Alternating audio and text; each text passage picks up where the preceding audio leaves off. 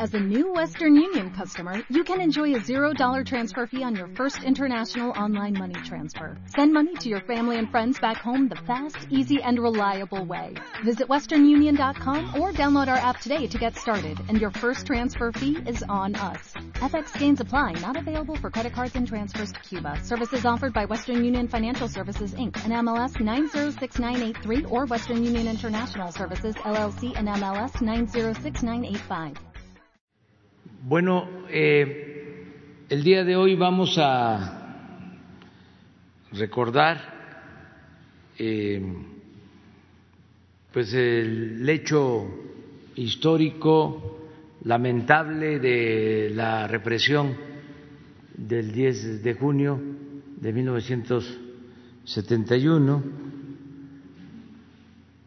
para que no olvidemos y que nunca jamás se reprima en México, no a la represión ni a estudiantes ni a ningún ciudadano, no a la represión, no a la tortura, no a las desapariciones forzadas, forzosas, no a las masacres, no a la violencia. El que podamos eh, resolver las diferencias de manera pacífica siempre y que no se utilice al Estado a las fuerzas de seguridad del Estado para reprimir al pueblo y actuar con mucha prudencia siempre, no eh, sacar los afanes eh, autoritarios. Eso no resuelve los problemas, al contrario los complica. Entonces, hacer esta eh, recordación eh, histórica, no olvidarlo. yo les voy a dar una introducción sobre la economía nacional, cómo vamos. Eh, decirles que en cuanto a recaudación, todavía eh, estamos en términos cuantitativos arriba de lo que se recaudó el año pasado. Si consideramos el periodo del el primero de enero al 8 de junio del año pasado y se compara con el periodo de primero de enero al 8 de junio de este año. En ingresos tributarios tenemos eh, cuantitativamente alrededor de 50 mil millones de pesos adicionales. Y en total de ingresos, 35 mil millones, en términos cuantitativos. Si hablamos de incrementos en términos reales, en tributarios tenemos 0.9 de incremento y en ingresos totales menos 0.7. Así estamos. Esto es eh, hasta cierto punto alentador porque estamos tocando fondo con la crisis económica. Sin embargo, en recaudación de impuestos, lo que tiene que ver con el impuesto sobre la renta, en el periodo al que hice mención, tenemos 1.3% de aumento en el impuesto sobre la renta. Y en IVA tenemos un aumento del el 0.5%, a pesar de la situación tan complicada. Eh, en cuanto a el peso, poco a poco se ha ido recuperando eh, nuestra moneda. Ya sabemos, estábamos eh, en el primer lugar entre las monedas del mundo eh, que más se habían apreciado con relación al dólar hasta febrero. Sin embargo, con la crisis se presentó una depreciación que al día de hoy es de menos 7.6% desde que llegamos al gobierno hasta el día de hoy. Lo que antes se conocía como devaluación y ahora eufemísticamente se le llama depreciación, es de menos 7.6%. Ah, pues sí, qué bien que me apoyan. Así estamos. Si solo consideramos este año, la crisis, este año. Hay otra lámina. Esto aumenta al 15%. La depreciación.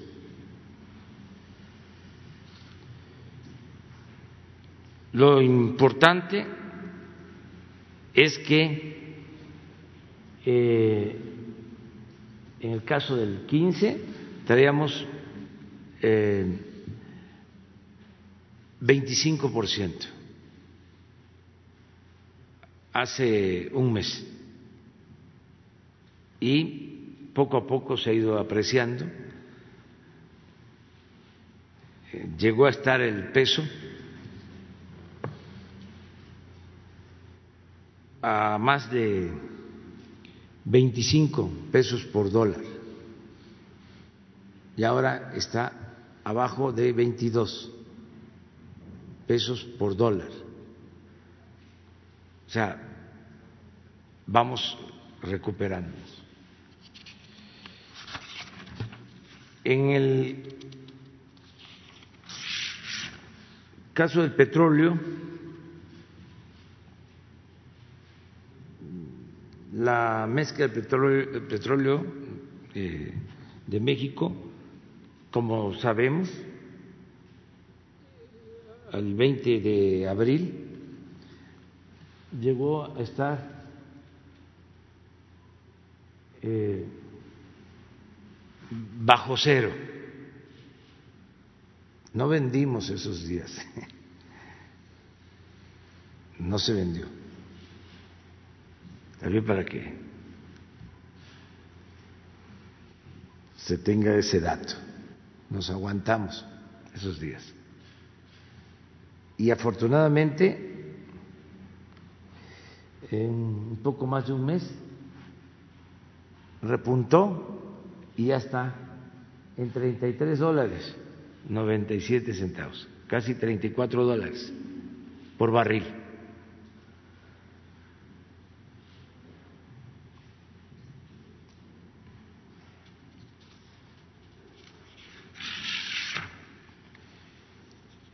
En cuanto a pérdida de empleos,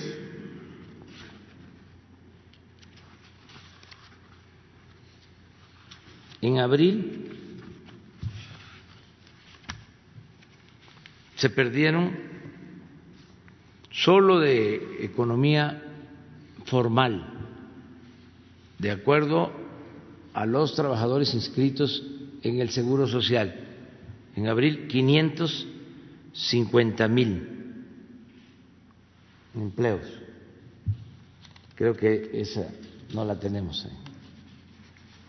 555 mil empleos.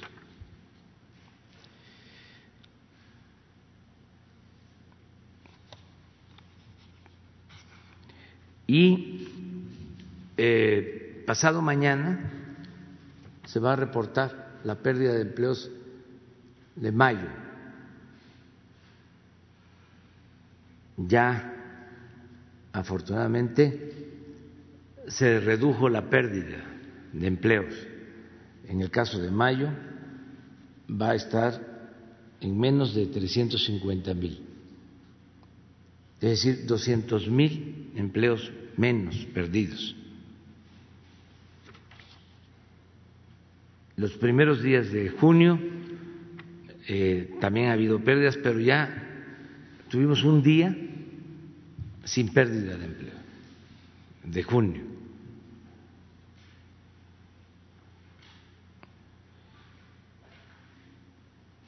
Mi pronóstico es que vamos a, perder en empleos eh, de la economía formal alrededor de un millón con la crisis. Por eso estamos incentivando la economía para eh, crear dos millones de nuevos empleos y se están otorgando, como ustedes saben, cuatro millones de créditos para pequeños negocios de la economía formal y de la economía informal y también créditos personales.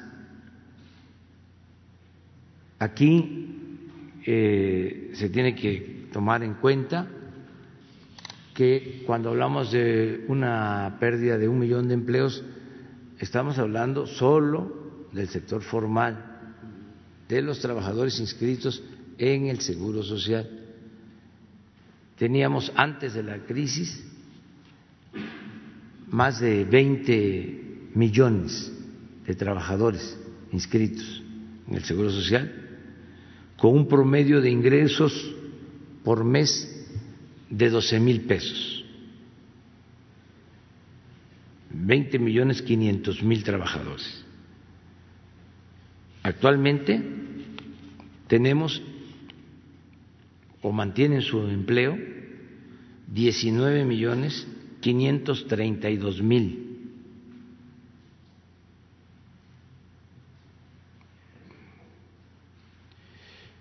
Pero el efecto mayor, el daño mayor, lo ha recibido la economía informal. Mucha gente que vive al día.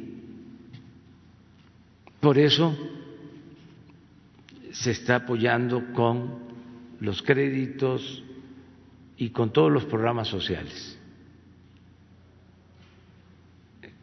con esta estrategia de apoyar de abajo hacia arriba proteger al 70% de la población, garantizando cuando menos un apoyo a 25 millones de familias, sin dejar de atender al 30% de mexicanos que tienen más ingresos, que son eh, pertenecientes a la clase media alta y alta, que estimamos son siete millones de familias. He venido explicando que es ayudar abajo, de abajo hacia arriba, pero para beneficiar a todos, porque si se apoya de abajo hacia arriba, se fortalece el consumo y se benefician los que se dedican al comercio arriba, los que se dedican a las empresas, los eh, profesionales mm, mejor eh, calificados, pero también si atendemos abajo, se benefician los de arriba porque garantizamos la paz y la tranquilidad. No hay que olvidar que la paz y la tranquilidad es fruto de la justicia y no hay nada que valga más que la paz, que vivir en paz. Si eh, no atendemos las necesidades del pueblo, de la mayoría de los mexicanos, si no combatimos la pobreza, no se consigue la paz y la tranquilidad. Entonces, esto ayuda arriba. Los más afectados con la violencia son los que tienen más ingresos. Afecta a todos la violencia. Pero, por ejemplo, en delitos condenables como la privación de la libertad, los secuestros, ¿quiénes padecen más de estos delitos? Que dicho sea de paso, hemos reducido el número de secuestros es de los delitos que eh, hay menos incidencia, pues los que tienen más ingresos. Entonces, necesitamos conseguir la paz con justicia. También los proyectos que estamos impulsando por no permitir la corrupción con austeridad están eh, garantizando que empresas mexicanas puedan obtener contratos de obras. Ya no hay, como era antes, empresas extranjeras predilectas. Acuérdense que en cada sexenio había una empresa que siempre era favorecida En un tiempo fue Repsol de España, todos los contratos para Repsol, los negocios para Repsol. Recientemente OHL. Ahora ya no sucede eso.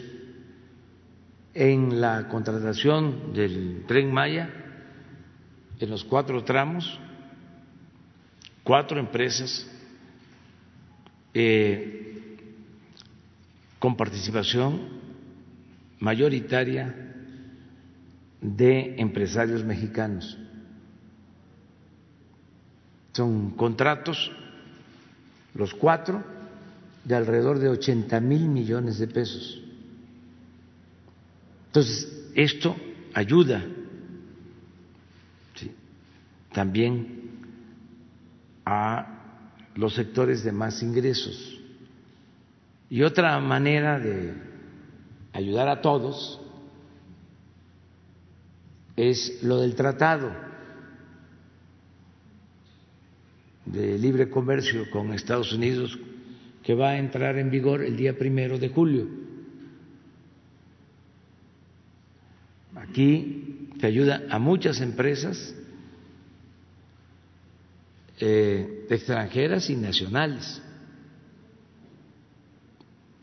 Solo eh, en la maquila son tres millones de empleos. La industria automotriz que ya empezó eh, sus actividades, un millón de trabajadores. Y México tiene una situación muy favorable y por eso tenemos confianza de que va a llegar más inversión extranjera por el tratado y todo esto nos va a ayudar a reactivar eh, la economía. Ayer hablábamos de cómo estamos pensando, cuál es nuestra proyección para recuperarnos en lo económico. Eh, algunos eh, analistas hablan de que va a ser como una L, que caímos y que vamos a estar en el fondo durante algún tiempo. Mi pronóstico es que va a ser una V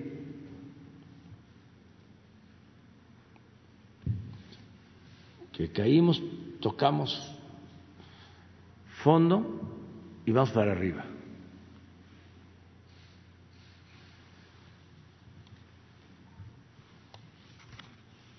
Tenemos, eh, por eso, que con cuidado, siguiendo los protocolos de salud, ir abriendo, así como se abrió eh, la minería, la industria automotriz, la industria de la construcción, ir poco a poco con otras ramas de la economía, el turismo,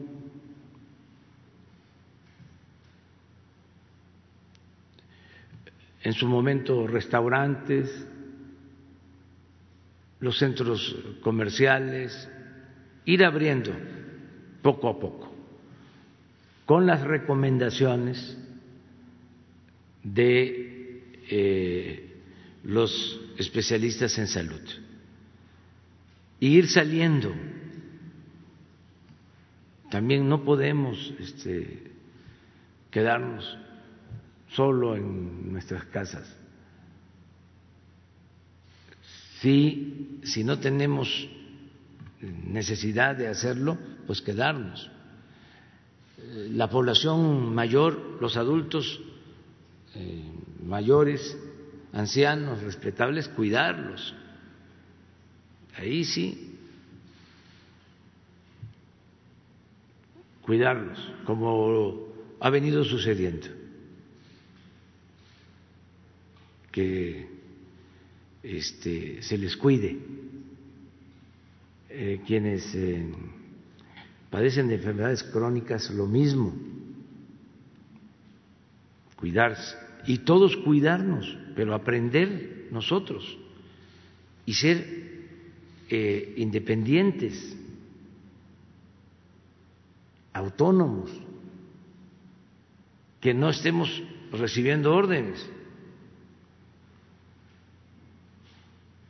que actuemos siempre con libertad y con responsabilidad. Saber cómo nos tenemos que cuidar, qué no podemos hacer y también qué debemos hacer. No solo qué no hacer, sino qué sí se puede hacer, qué sí debemos hacer. Ya empezar a revisar lo de nuestros hábitos alimenticios. Ya eso ya, ¿para qué esperar? Si ya sabemos que por la mala alimentación nos afecta más cualquier pandemia, no solo el coronavirus. Somos más vulnerables si comemos mal. Ya este no a los productos chatarras. Y no es un asunto de prohibición, es que cada quien asumamos este lo que nos va a mantener sanos. Entonces, el ejercicio que vamos a estar esperando, que aquí el doctor Hugo López Gate nos diga, ya, si acaso, eh, los especialistas que nos den algunas recomendaciones en ese sentido, orientación nutricional, luego el ejercicio. Y algo que también es muy importante, la actitud ante la vida, no estresarnos, procurar ser felices, no angustiarnos, llevar a la práctica la solidaridad, la fraternidad, ser felices. Todo eso ayuda para enfrentar cualquier mal. Entonces, eh, ahí vamos y yo tengo mucha fe de que vamos a salir eh, adelante. ¿no? De todas maneras, nuestro pésame, nuestro sentimiento de solidaridad a quienes han perdido eh, familiares, seres queridos, amigos por esta pandemia. Estamos eh, trabajando para salvar vidas y nosotros, pues en lo que nos corresponde y de manera directa, los héroes, las heroínas, los que están en los hospitales, los médicos, las enfermeras, no olvidemos eso. Son muchos días ya y están ahí eh, ayudando. Entonces, este, ese es el mensaje. ustedes tienen la palabra, vamos a contestar preguntas el día de hoy como siempre. Gracias, presidente. Eh, buenos días, Dalila Escobar, de Atiempo.tv en Coahuila. Preguntarle eh, cómo, cómo entender el consenso que se está buscando lograr entre la Federación y los estados cuando se menciona justo desde la Federación que se está eh, teniendo pues acuerdos con los gobernadores, estas reuniones que se hacen con la Conferencia Nacional de Gobernadores, la CONAGO, cuando existe un bloque de al menos nueve gobernadores eh, del país, principalmente del norte, que afirman que no se van a pegar al semáforo que están eh, pues publicando ustedes cada viernes para aplicarse a partir de los lunes siguiente. Y eh, bueno sobre todo cuando por ejemplo en el caso de Coahuila ya se ha mencionado que al menos los eventos que se van a tener de aquí a final de año eh, pues al menos los, que están directamente relacionados con el gobierno estatal pues se van a suspender. Cómo encontrar este consenso y sobre todo bueno pues también cómo encontrar un acuerdo y que la gente no se sienta un tanto pues confundida por las situaciones o bueno las indicaciones que se dan a nivel federal y las que se dan a nivel regional y también, bueno, pues eh, lo que tiene que ver con el eh, tema, eh, sobre todo cuando la responsabilidad se está trasladando a los gobiernos estatales y también a los empresarios que están abriendo ya algunas de las industrias. ¿Cómo lograr este acuerdo? Pues con diálogo, sin confrontación, con paciencia y no este, caer en ninguna provocación. Nosotros no tenemos eh, diferencias con los gobernadores. Eh, o sea, nosotros tenemos que eh, actuar con responsabilidad. Podemos tener diferencias políticas, ideológicas, se manifiestan a veces, pero hay un trabajo coordinado que siempre se lleva a cabo eh, en todos los estados. Y quisieran algunos, pues, este, que se presentara confrontación con el gobierno federal. Todo esto también hay que eh, ubicarlo en el marco de los procesos políticos electorales. Vienen las elecciones, mencionabas Coahuila, hay elección en Coahuila, este, va a haber elecciones el año próximo en 15 estados, se van a renovar eh, gubernaturas, eh, los poderes eh, ejecutivos locales, presidencias municipales, hay elección para diputados federales en los 300 distritos electorales federales. Entonces, esto es lo que lleva a que se quiera agarrar bandera y, por ejemplo, echarle la culpa al presidente de lo que sucede en un Estado, porque es un asunto partidista. Nada más que eso es eh, de mal gusto, eh, eso es politiquería. Y yo, pues, con todo respeto, no voy a permitir que eh, ningunen la investidura presidencial. No se puede permitir eso.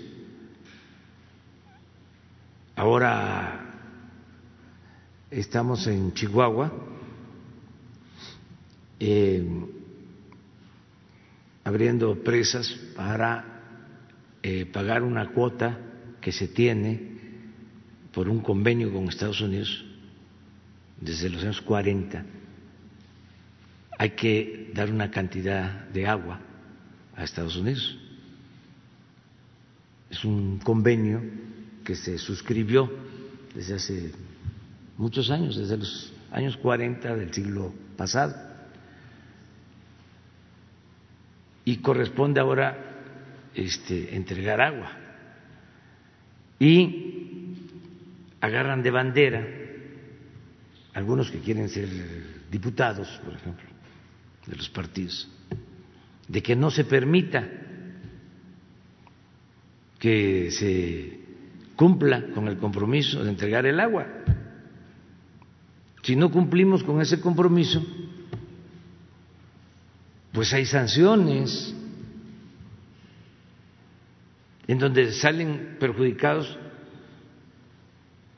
pues los mismos productores porque si nos cierran la frontera o hay aranceles, porque no se cumple con un tratado internacional, pues eso nos afecta. Pero como hay elecciones en Chihuahua, ahí andan, ¿no?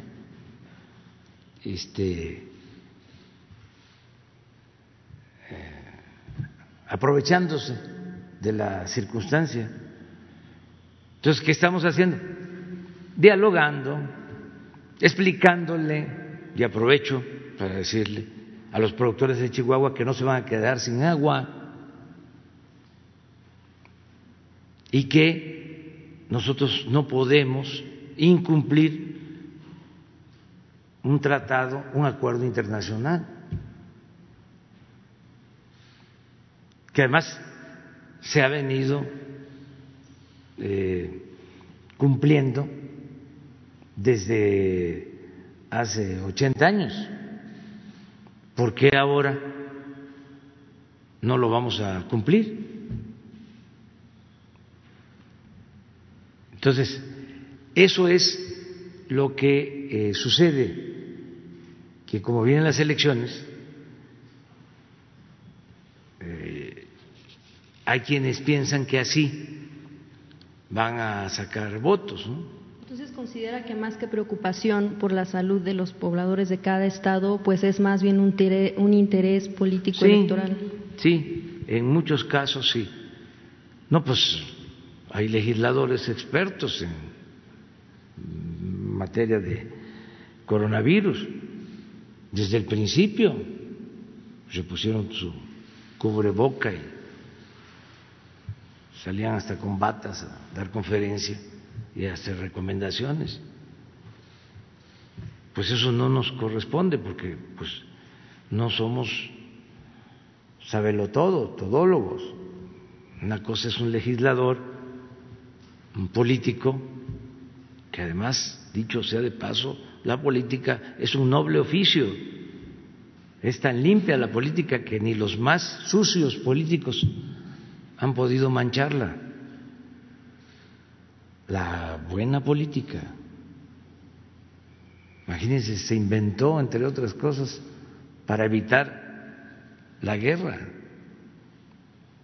Política es transformar.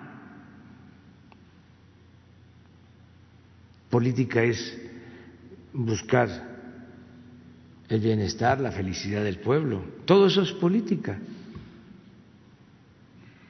Pero cuando hay ideales, cuando hay principios, cuando eh, se busca nada más el cargo, es la lucha del poder por el poder, pues eso este, no es política.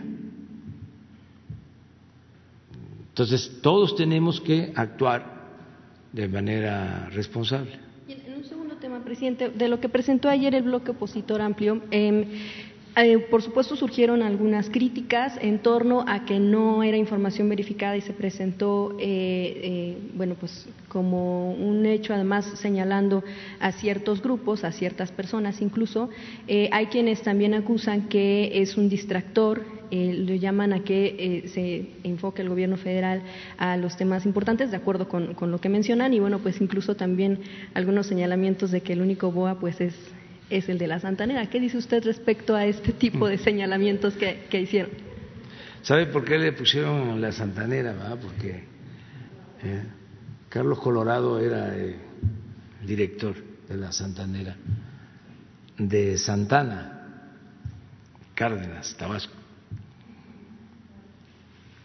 Sánchez Magallanes. Este, de allá era Carlos Colorado, director de la Santander. Eh, pues yo lo que hice fue dar a conocer el documento que me entregaron. Son dos. Sí entregaron los dos, ¿no? Pues no, no afecta en nada. El que no tiene este, injerencia en ese asunto, pues ¿qué le preocupa? Yo lo doy a conocer porque me lo entregan este, y mi pecho no es bodega, siempre digo lo que pienso. ¿Qué voy a andar guardando yo documentos? Pues los comparto porque además, volviendo a la política, es asunto de todos. Antes la política era asunto nada más de los políticos. Entonces yo tengo que estar informando a la gente constantemente y es muy conveniente que en la democracia se actúe con transparencia, eh, no tirar la piedra y esconder la mano. Lo que no debe de existir es la hipocresía. ¿Cómo se van a enzarapar? Pues, se van este, a poner no cubrebocas, sino eh, caretas, máscaras, y van a aparentar algo que no lo son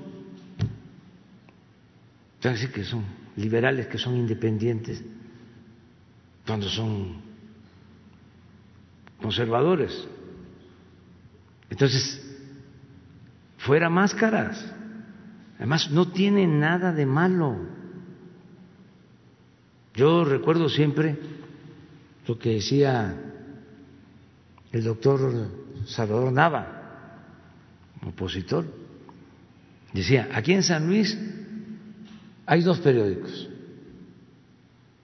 Uno, abiertamente en contra de nosotros. Y otro, pseudo plural, pseudo independiente. Decía el doctor Nava, el que más nos daña es el pseudo plural, el pseudo independiente. Entonces, eso había mucho antes. Acuérdense que habían hasta candidatos independientes y se volvió moda eso. Igual en el caso de la prensa. Yo no tomo partido. Yo soy independiente. Cuando no se toma partido en un momento de transformación es porque se tiene partido. Pero se simula. Entonces ahora es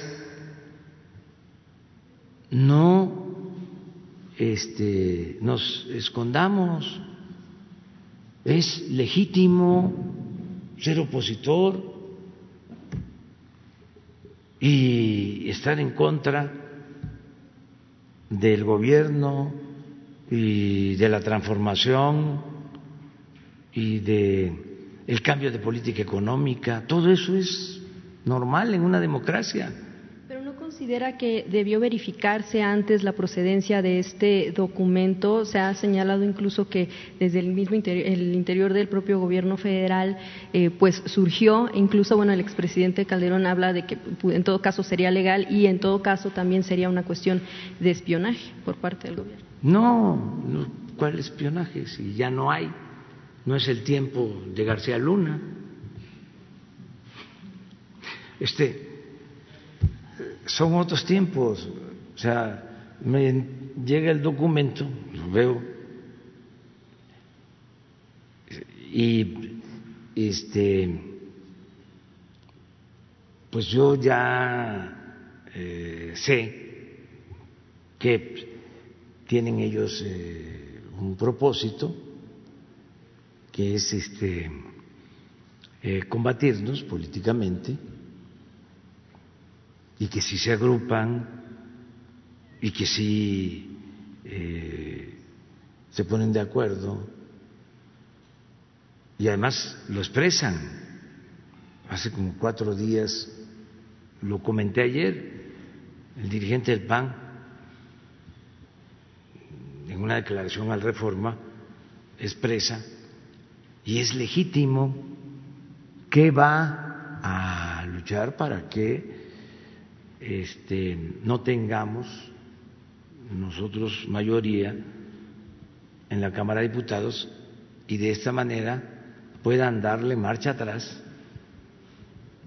a todas las reformas que se han impulsado. ¿Cuáles son esas reformas? ¿Para qué quieren tener mayoría? Votaron en contra y eso lo voy a seguir diciendo yo ofrezco disculpa. Votaron en contra de la pensión a los adultos mayores. Votaron en contra de la pensión a niñas y a niños con discapacidad. Votaron en contra de que se entregaran becas a estudiantes de familias pobres votaron en contra de que la atención médica y los medicamentos se otorguen de manera gratuita. Entonces, ¿eso es lo que quieren? Cambiar el artículo cuarto constitucional para que no sea obligatorio el que se apoye a la gente humilde. ¿Qué otras reformas no les gustan? No quieren que esté en la Constitución la condonación de impuestos, la prohibición a la condonación de impuestos. Para eso quieren tener la mayoría. Quieren tener la mayoría para que se quite de la Constitución de que la corrupción es delito grave. Esas son las reformas que les molestan. Entonces, es legítimo que este nada más que no eh, se ensarapen, que den la cara, que expliquen por qué se opusieron, votaron en contra de la reforma del artículo cuarto para elevar a rango constitucional las pensiones de los adultos mayores, a ver que lo expliquen. No que votan en contra y se quedan callados y no quieren que se sepa. Esa hipocresía ya no eh, funciona. Y el caso de los eh, intelectuales orgánicos, pero si hasta me insultan, este, hay evidencias de que este, hay un concurso para ver quién es este, el que más me insulta, porque así lo dije ayer, mantienen pues sus este, posturas y sus ingresos. Entonces, eso no eh, me afecta nada. Le contesté al gobernador de, de Jalisco porque eh, ahí es distinto. O sea, un periodista, ustedes pueden cuestionarte, a todos. Ya no es el tiempo de que no se podía tocar al intocable, porque así era antes. Había un, una televisora, hay una televisora, en aquellos tiempos, se decía, no se puede tocar a tres. personalidades o eh, instituciones, al presidente, al ejército y a la Virgen de Guadalupe. Lo decía, aquí no.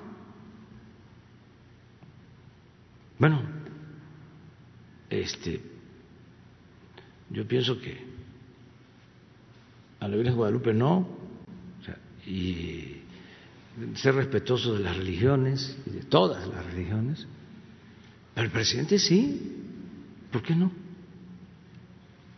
¿Por qué no cuestionarlo? Y fuerte, claro. El que insulta, pues este, se degrada, se este, acorrienta, mm, no hace falta insultar, pero sí criticar. Ahora, una autoridad es distinto. O sea, un gobernador que le echa la culpa al presidente de que está promoviendo este, una ilegalidad, pues sí eh, comete, eh, sin un delito, pues un acto de imprudencia. Porque pues eh, no solo es decir, a ver, presente las pruebas, sino a ver, denúncieme Eso es distinto. O sea, si somos autoridad, estamos obligados a actuar con responsabilidad. Pero los periodistas, con toda libertad,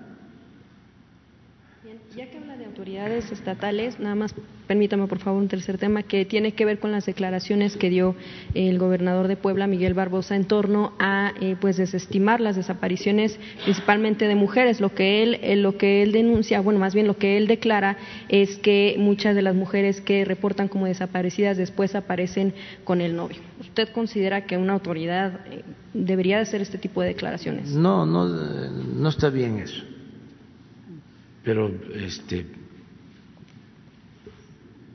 pero eso corresponde a cada este cada quien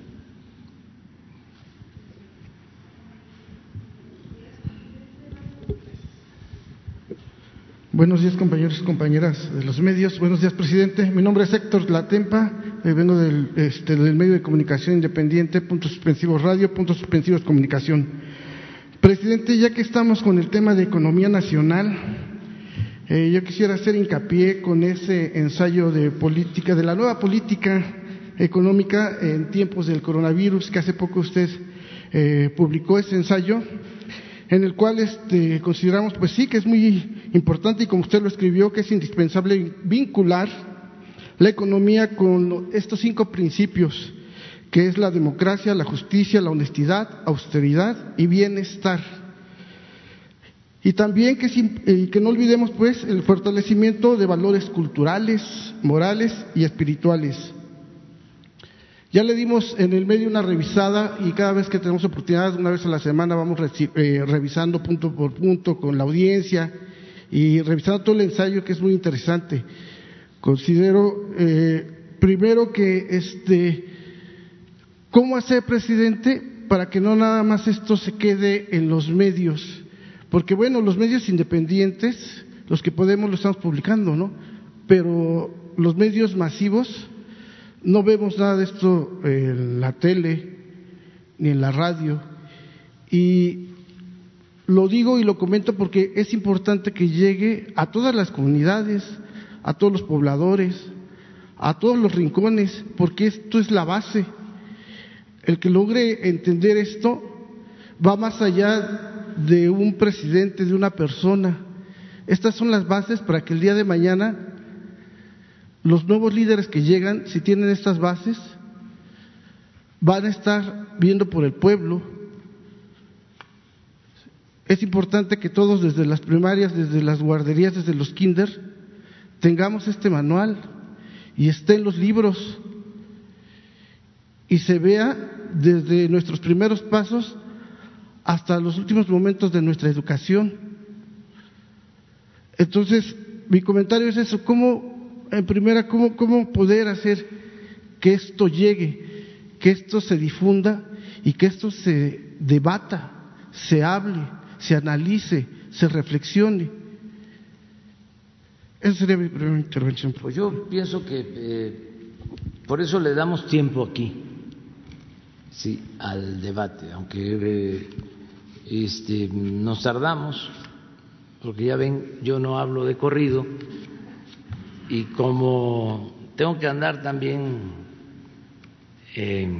a las vivas,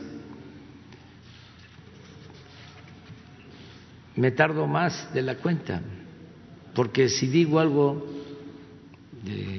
inapropiado, pues se vuelve nota. Cada vez que digo algo que este, pueden sacar de contexto, lo hacen.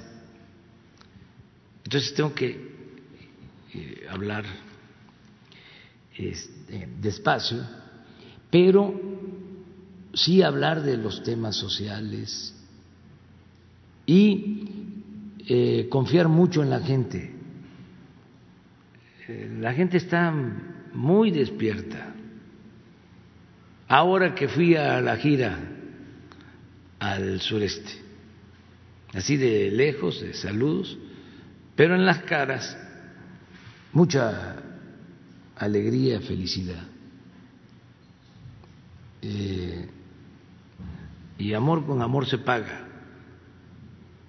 Entonces, eh, la gente está contenta, a pesar de la crisis económica, de esto que es tremendo, lo de la pandemia, pero hay esperanzas de que vamos a salir y la esperanza es una fuerza muy poderosa. Por eso también mis salidas, lo pienso, porque me podría quedar aquí,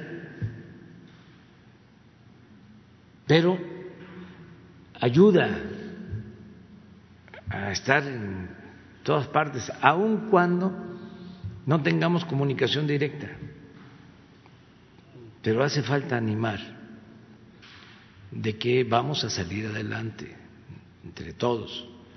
Entonces, eh, la gente está muy eh, consciente, muy eh, enterada, informada, ya lo he dicho, es el pueblo de los pueblos con menos analfabetismo político. Eso de el círculo rojo y el círculo verde,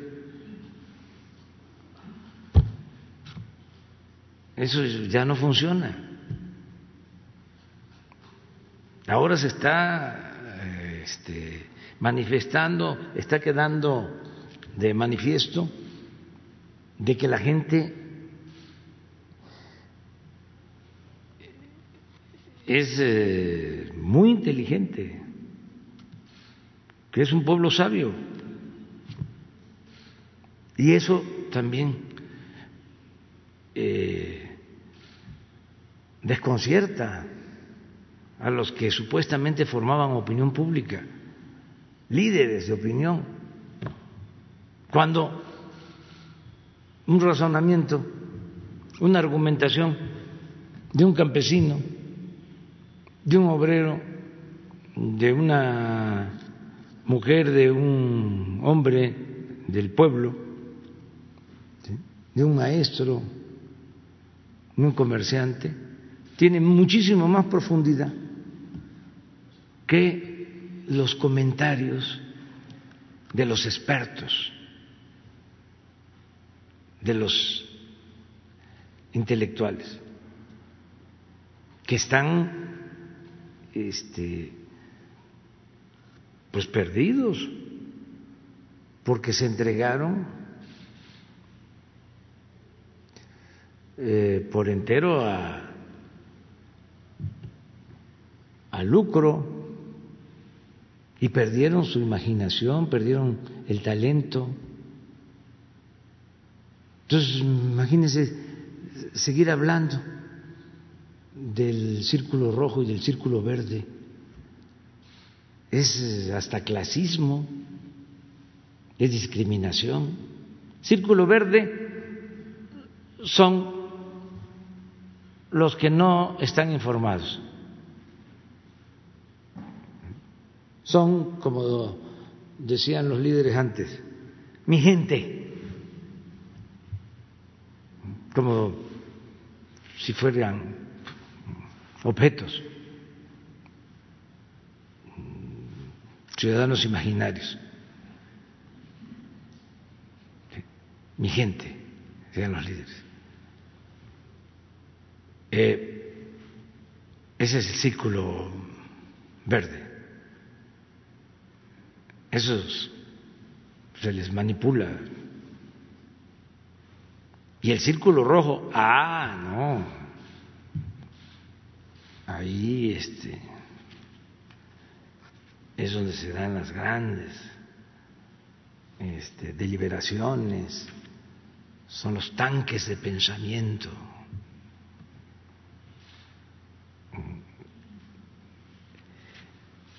las ideas. Nada de eso, sí. Este, toda esa forma de eh, ver la realidad está en crisis, es parte de la decadencia. Entonces hay que reinventarnos todos y ajustarnos a la nueva realidad.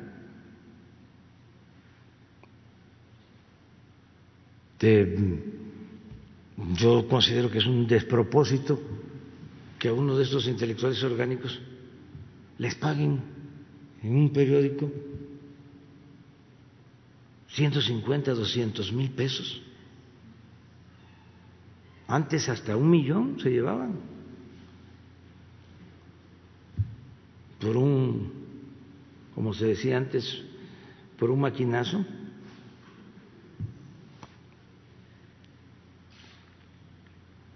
Ya no, ya son otras cosas. De todas maneras, garantizar las libertades, no censurar a nadie, eh, no reprimir a nadie, pero sí este, hablar sobre los temas, esto de la economía eh, moral, pues es otra forma de ver el desarrollo, pensar más en la gente, pensar más en el bienestar del pueblo, no crecer por crecer, ya lo hemos dicho, ya se tiene un grupo que se integró con expertos multidisciplinario, hay psicólogos, hay pedagogos, hay sociólogos, hay economistas, maestros que están trabajando para la nueva medición. ¿Cómo medir el bienestar y la felicidad del pueblo? Sin dejar de tomar en cuenta el Producto Interno Bruto, el PIB, pero no solo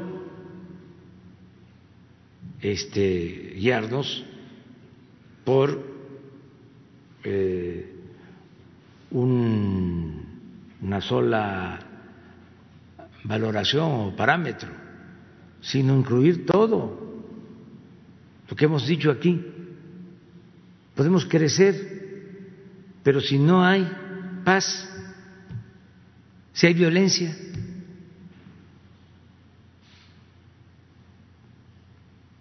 pues eh, ¿de qué sirve el crecimiento así? Podemos crecer pero si se profundiza la desigualdad,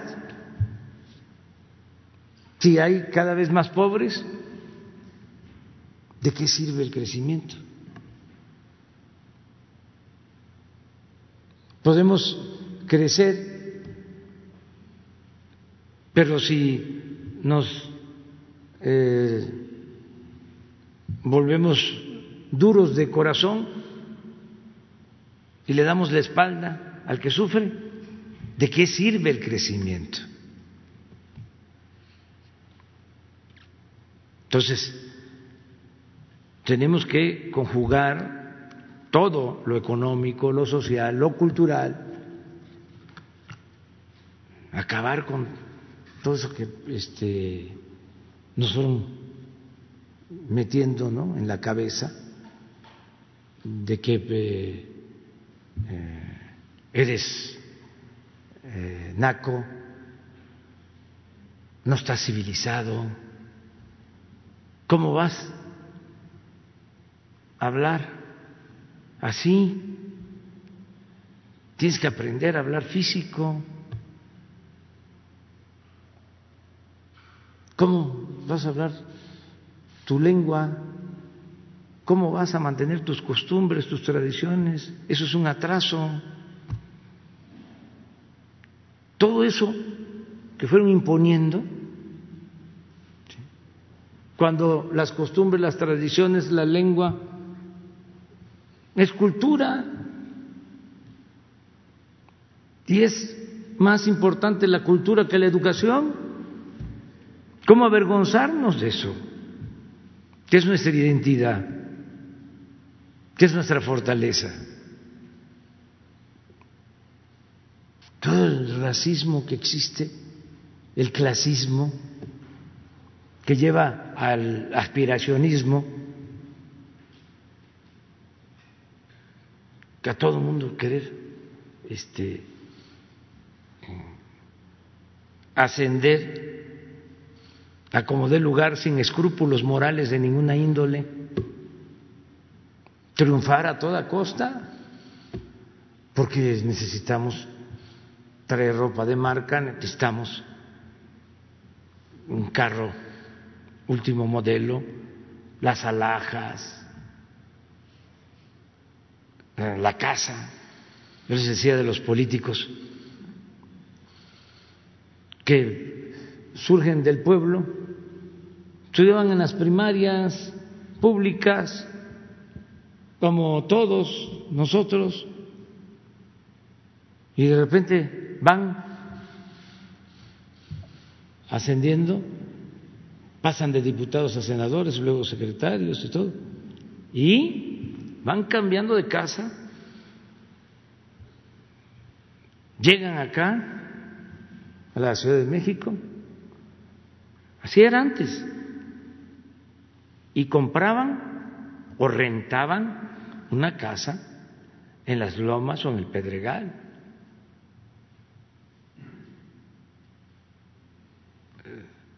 Y olvidaban completamente de dónde venían.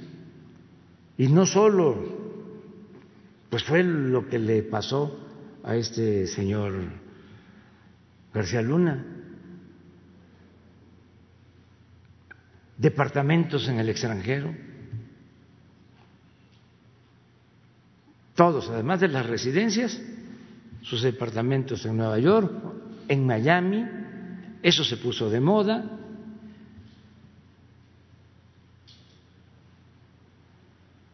Entonces todo eso ya este no, no va con la nueva realidad. Y el que tiene dinero y lo hizo con trabajo de conformidad con la ley, o lo heredó y quiere comprarse un avión, quiere tener un yate y quiere tener departamentos en el extranjero, pues está en su derecho lo puede hacer. Lo que está mal es la riqueza mala vida. Cómo llegaban a los cargos y de la noche a la mañana, todo esto que se ve, cambiaban su manera de, de vivir.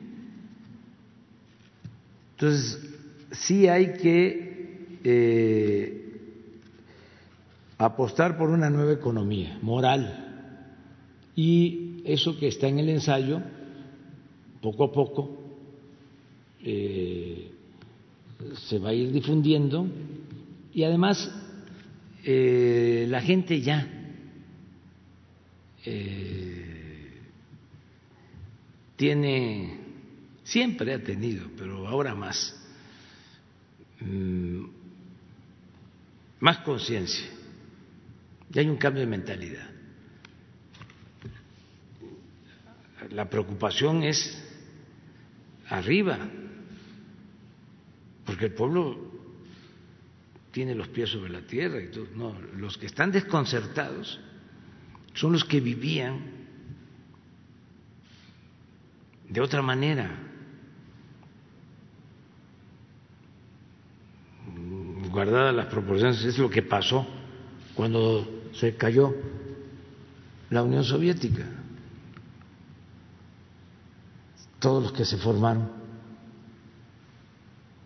creyendo que ese era el socialismo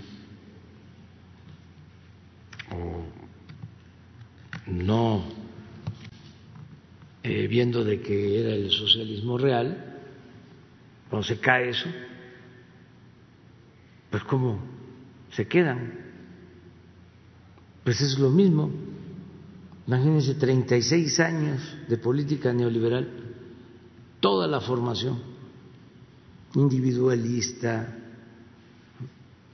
aspiracionista, de triunfar a toda costa, vale el que tiene, eh, aprovecha, no seas tonto.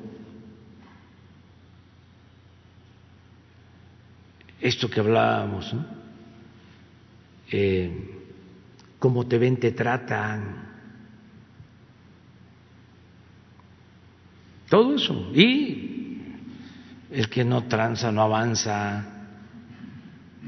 Y la moral es un árbol que da moras y que vale para pura nada. Presidente, ya nada más para que pase el micrófono a los compañeros. Nada más una cuestión que habíamos ya comentado desde hace tiempo es con situación a la problemática del ESME. Este, ya habíamos aquí comentado que pues este, las diferentes partes en las que está la problemática pedían eh, poderse sentar con la secretaria del Trabajo, Luisa María Alcalde. Incluso aquí usted comentó también que iba a proponer también que pudiera estar la secretaria de Gobernación, Olga Sánchez Cordero, y se sentaran a dialogar. Hasta el día de hoy, bueno, al parecer, este, Luisa María Alcalde, la secretaria del Trabajo, ha hecho algunos comunicados pero no, no se han sentado, ellos siguen esperando, ya que la instrucción que dio usted aquí este, se pueda llevar a cabo, pero siguen esperando, está pasando el tiempo, ya vienen nuevamente elecciones, se pospusieron por lo de la pandemia, en donde al parecer Martínez Esparza este, pues quiere reelegirse, ¿no? Entonces, por lo menos quieren que haya la garantía de que, de que haya votaciones libres y que todo sea este, pues derecho, ¿no? Nada más. Vamos a pedirle este, a la Secretaría del Trabajo, a Luisa María, que atienda eh, esto. sobre todo lo que acabas de mencionar, lo último, que si hay elecciones, respetando la independencia sindical, que se procure que sean elecciones limpias y libres y que no haya fraude. Muy bien. Vamos con luego luego tú y luego. Gracias. Gracias, buenos días. Presidente, en el tema del semáforo rojo para convertirlo en verde, yo sé que las elecciones son muy importantes, pero aquí también la epidemia es muy interesante. Los pronósticos que está haciendo la Comisión Universitaria para seguimiento de la epidemia del COVID en la UNAM dicen que México debe prepararse para una sucesión de olas de la epidemia del COVID, esto durante todo el 2021. ¿Qué le han dicho este grupo de análisis, el propio Consejo Nacional de Salubridad, sobre este escenario para, digamos, el futuro inmediato, el 2021?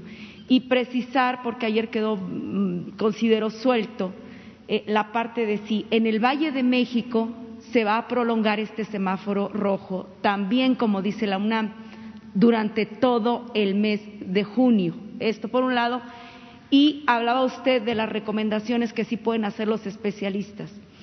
Eh, ¿Cuándo va a empezar la campaña nacional eh, para vacunarse contra la influenza? Generalmente se hace en septiembre, ahí en el cambio de estación estos temas van coaligados, estos cuestionamientos yo le estoy planteando. ¿Qué decisión ha tomado su gobierno para empezar esta campaña de la influenza? Eh, primeramente. Pues todo eso tiene que ver con este, los servidores públicos de salud. Les voy a pedir que hoy en la tarde te contesten.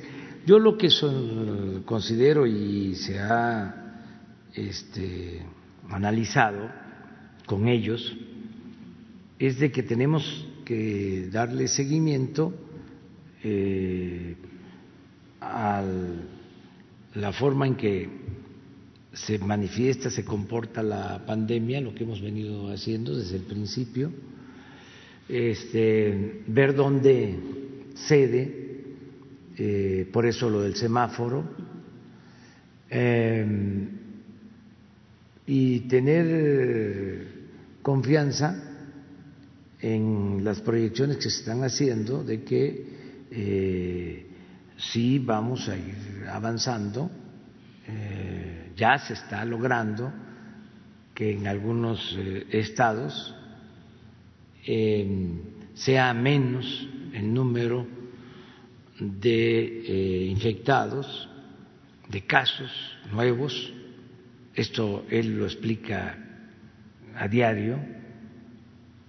No sé si tengan esa eh, lámina que es bastante ilustrativa.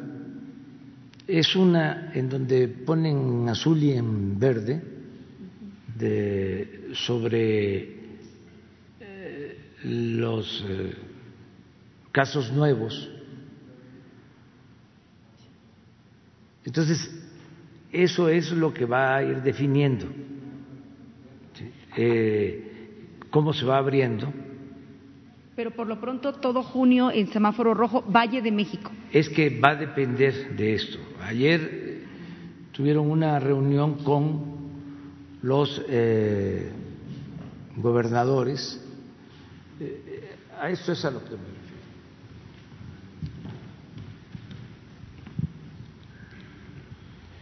Estos son eh, activos, vamos a decir, recientes, eh, de activos del 12 al 25 de, de mayo y del 26 de mayo al 8 de junio.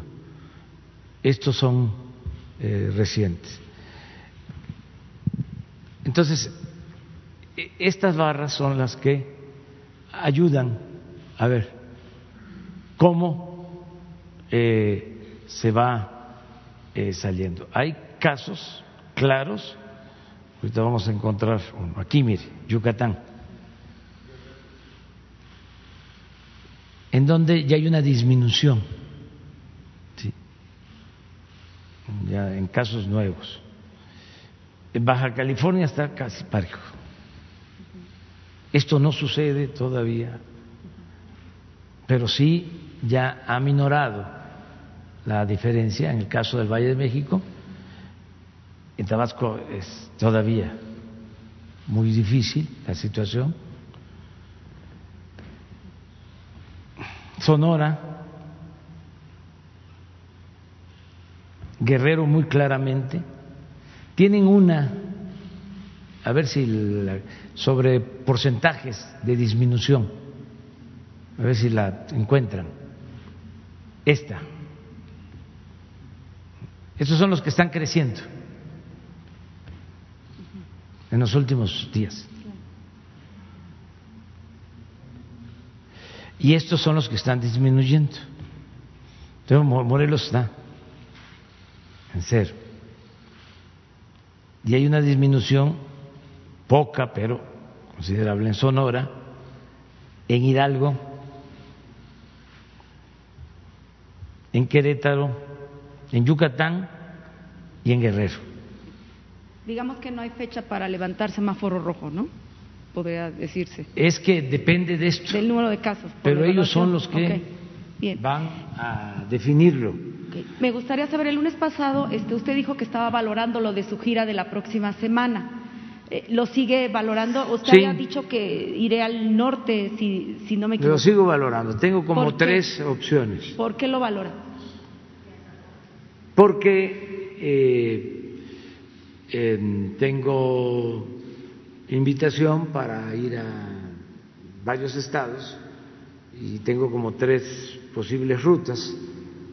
Tengo una de no alejarme mucho de la ciudad, de la capital. Por ejemplo, Hidalgo, eh, Morelos, Puebla, Tlaxcala, o sea, más cerca.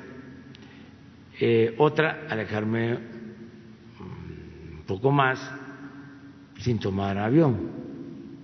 Esto es Tepic, Mazatlán, Durango, Zacatecas, San Luis. Por tierra. Por tierra. Y otra más eh, distante que sí requeriría avión. Es Tepic, Sinaloa, Sonora, Baja California Sur y Baja California Norte. Esa es otra. O sea, estoy viendo qué es lo más conveniente, pero sí voy a salir. ¿Y cuándo más o menos definiría el, itinerario y, los estados? Ya, este, mañana, jueves, tenemos una reunión de salud. Anoche tuvimos una y el jueves otra de valoración sobre lo que está pasando en el país. Y ellos son los que me recomiendan y también les hago caso. Bajar el riesgo, ¿no? Sí, y me cuido.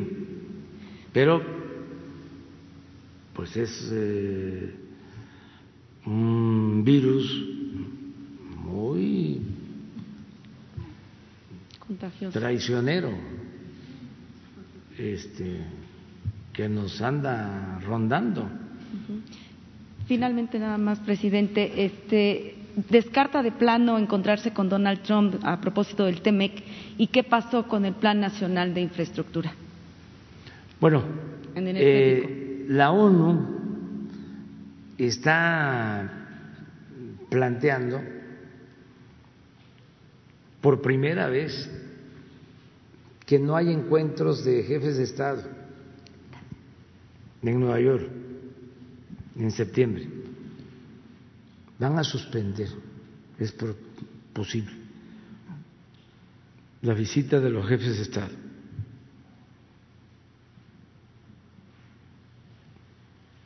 Ya nos han notificado. De por sí yo todavía no decidía porque no quiero viajar mucho. Yo sostengo que la mejor política exterior es la interior.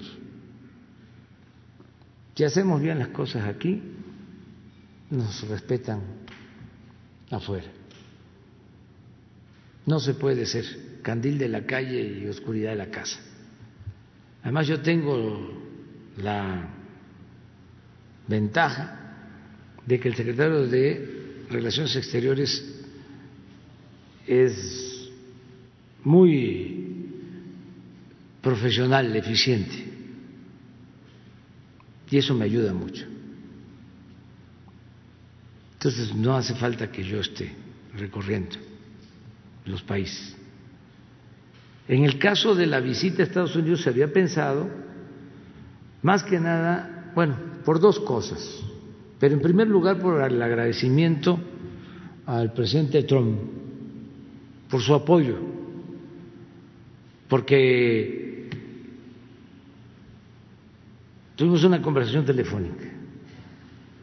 Y ese día eh,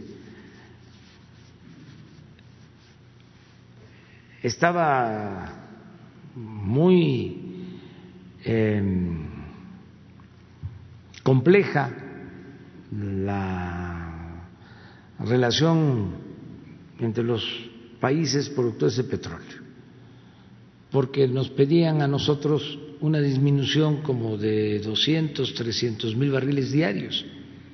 Estábamos saliendo de eh, la crisis de producción de petróleo, lo que nos dejaron, una caída de 14 años consecutivos, eh, de 14 años consecutivos en pérdida de producción de petróleo.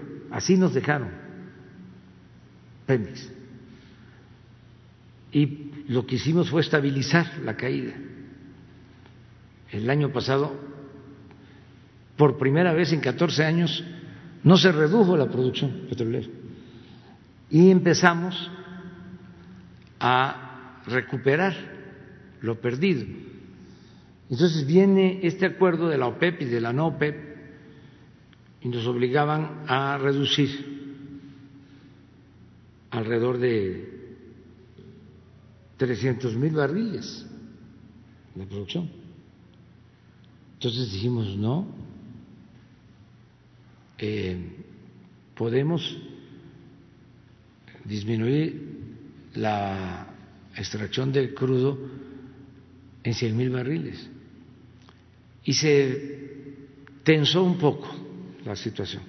Entonces, por eso me buscó el presidente Trump, entendió ellos aportaron 250 mil barriles por México y nosotros mantuvimos eh, nuestra oferta de 100 mil barriles. Y ya se cumplió con eso, cabalmente, porque hay países que se comprometieron a disminuir la producción y no lo hicieron. De todas maneras, se logró con esto estabilizar los precios, porque por eso fue que, aún con el acuerdo, se cayó el precio. Y él me lo planteó ahí. Dice, si no llegamos a un acuerdo, Em, se va a caer, no va a valer el petróleo. Y en efecto, así fue. En el poco tiempo, menos cero, se cayó.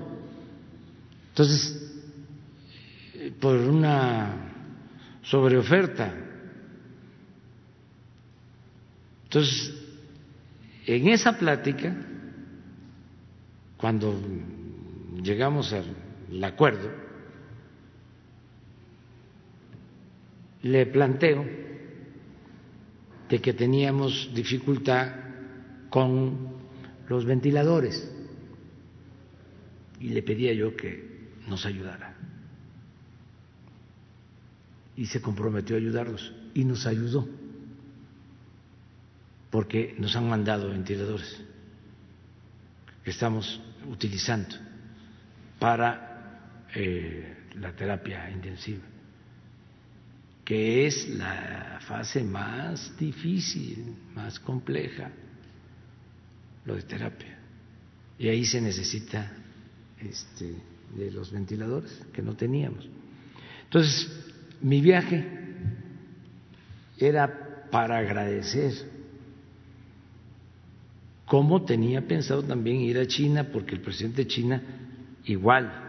Fíjense cuántos aviones de China a México con equipo médico.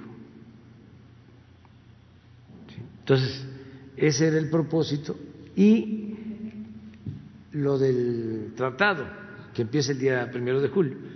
Pero como están las cosas, pues este está en, en veremos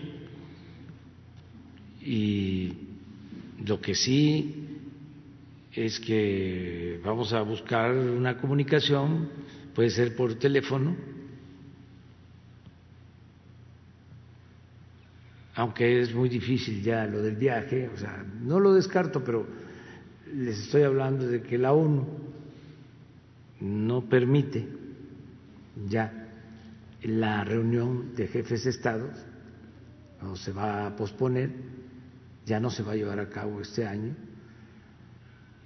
Claro que si se da el encuentro con el primer ministro de Canadá, con el presidente de Estados Unidos, pues ahí con los cuidados sanitarios básicos. Pero así está la situación. Entonces todavía no sabemos.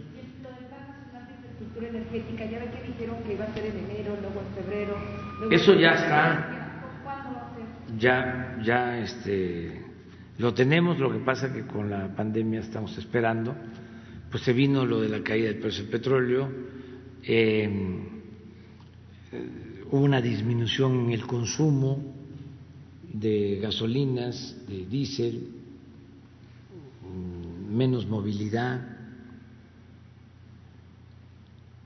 Aquí hay una cosa que también debemos de tomar en consideración eh, se limpió el medio ambiente. ¿eh? este, hay quienes han llegado a decir que estas lluvias anticipadas en el sureste tuvieron que ver con eso, porque se dejó de contaminar, ya lleva meses.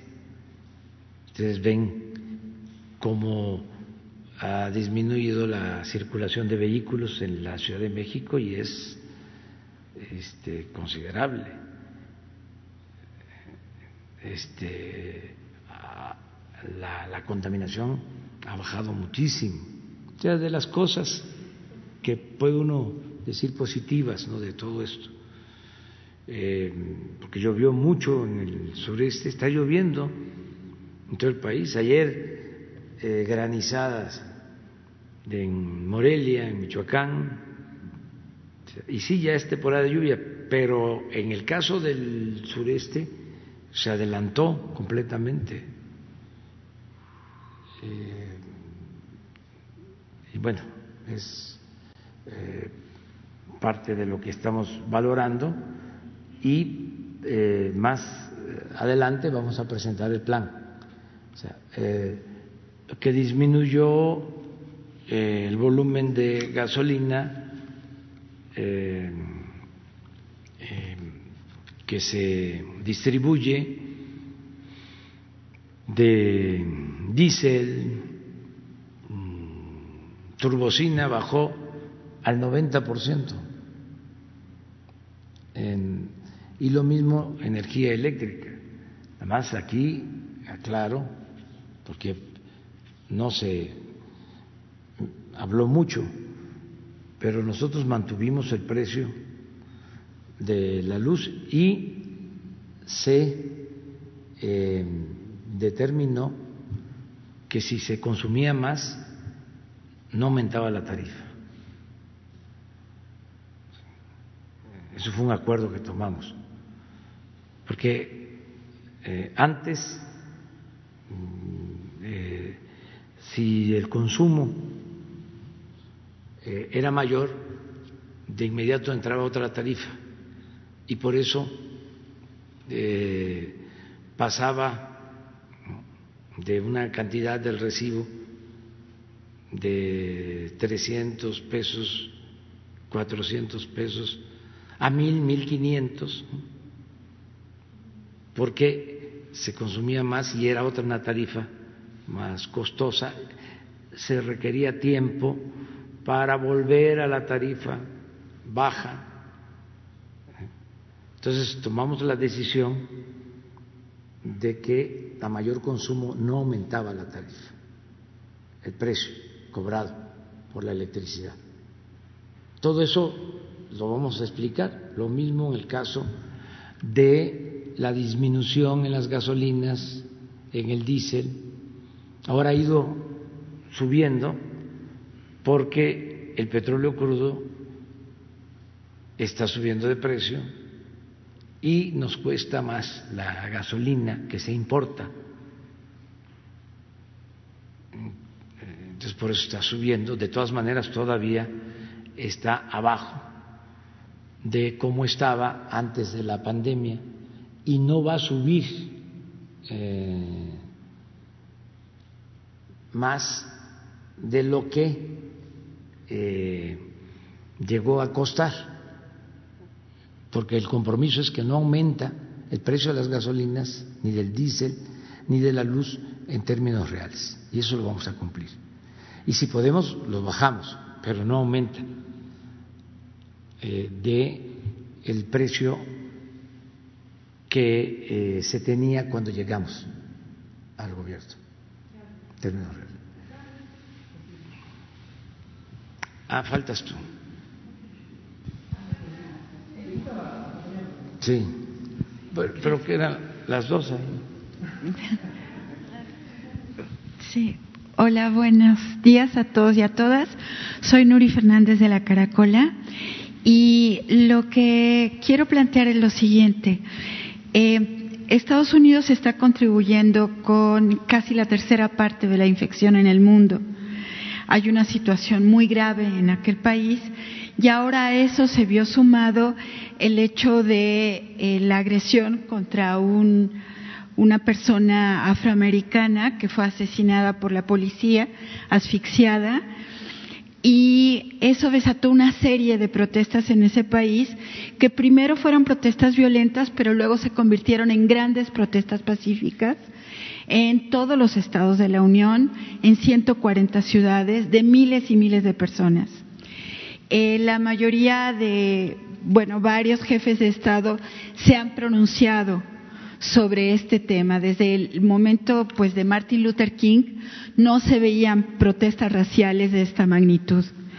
Y yo quería pedir un mensaje para los afroamericanos en Estados Unidos, para todo el tema del racismo que se ha vivido en ese país de manera endémica.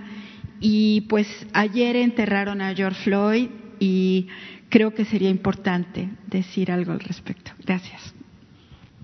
Bueno, nosotros estamos en contra del clasismo, del racismo, de la xenofobia, de la discriminación, donde quiera que se presente.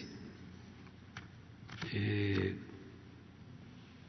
en el caso de los dirigentes que han luchado por la igualdad, desde luego que eh, es eh, admirable lo que hizo Martin Luther King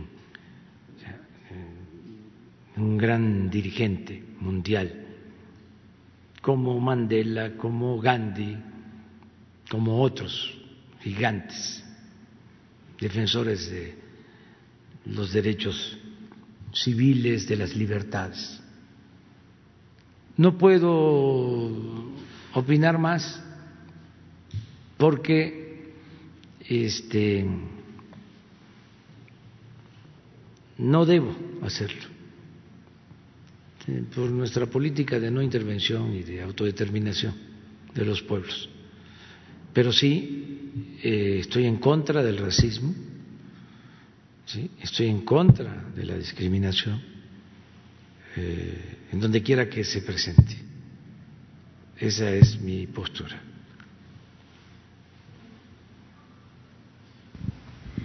Gracias. Buenos días a todas y a todos. Lisbeth Álvarez, reportera del diario Basta y Grupo Cantón. Regresando al tema del bloque opositor amplio, presidente, ¿cómo es que llegó exactamente el documento a Palacio Nacional? ¿Cree usted que hay un plan de empresarios, políticos eh, para sacarlo de Palacio? ¿Cree que lo puedan lograr? Esos serían mis cuestionamientos. Gracias. Yo creo que sí, eh, la oposición se propone eso, lo que está en el escrito es un objetivo que tienen los opositores, pero es legítimo. Lo único eh, es que se conducen eh, de manera encubierta y yo hasta me divierto pues dando a conocer esto porque se tapan tanto, ¿no? Se ensarapan ahí que piensan que nadie lo va a saber. Ahora las cosas en México afortunadamente se saben antes de que sucedan. Todo se sabe. Entonces, los mismos que trabajan con ellos son simpatizantes. Pero esto siempre ha sido así. Choferes, eh, sus mm, trabajadoras domésticas, sus eh, profesionales, pues hay mucha simpatía por el movimiento nuestro. Sí, hay gente que pues que por la necesidad tiene que trabajar en estos grupos porque pues eh, tienen que tener ingresos pueden vender su su trabajo, pero no su conciencia. Entonces, por eso nos hacen llegar todo esto. Además, eh, eh, es, repito, legítimo. Ya lo había dicho el presidente del PAN, queremos ganar la mayoría en el Congreso. y están buscando aliarse, unirse todos. ¿Cómo es BOA? ¿Cómo es? Amplio. Bloque opositor amplio. ¿AMLO? No, bloque, amplio. Amplio. Sí. Bloque opositor amplio. Amplio, sí. Es eso. Es un bloque opositor amplio. O sea, es, vamos a unirnos todos. Eso lo dice en el documento, pero eh, he visto últimamente dos encuestas. Nosotros no hacemos encuestas porque eh, cuestan y no gastamos en eso. Eh, pero he visto dos que nos mandan. Una sobre gubernaturas, sobre cómo, quién ganaría las 15 gubernaturas. Y otra de cómo quedaría la Cámara de Diputados si hoy fuesen las elecciones, o sea, la próxima Cámara. Este, y esa me llamó la atención porque son varios escenarios. Uno es si van solos, o sea, si el PAN va solo, o va, la otra es si va con eh, ¿cómo se llama el otro partido? El de Dante Delgado. Movimiento Ciudadano. que se, como la vez pasada que se unieron PAN, Movimiento Ciudadano y PRD. Esa es otra medición como y la otra es ya donde incluyen también al PRI. O sea, como se está planteando acá. Entonces, en la primera eh, no les va bien, la segunda les va mejor y la tercera es el como el ideal. Entonces están buscando eso, pero pues todo eso está por verse. Primero, porque se supone que cada partido tiene su programa de acción, su declaración de principios, ¿no? No son franquicias, ¿no? Este es distinto. O sea, no es fácil así de que, a ver, todos. Entonces, ¿para qué tantos partidos? ¿no? Deberían de haber dos Partido Liberal y Partido Conservador y ya. ¿Sí? Pero entonces, ¿para qué tantos partidos si al final es uno? Este, es el Partido Conservador, pues. Pero esa es una cuestión que no, no, no es fácil. A ver cómo el PRI se va a unir al PAN o el PAN se va a unir al PRI. O sea, pero lo otro, como se dice coloquialmente, lo mero principal es la gente, es el pueblo. Ahí es donde está el asunto. Porque pues se pueden unir todos, pero van a votar los ciudadanos. Son los ciudadanos los que van a decidir. Y lo otro, el unirse para atacarnos, pues también ya no hace falta tanto plan, ya eso se está dando. Este, es normal.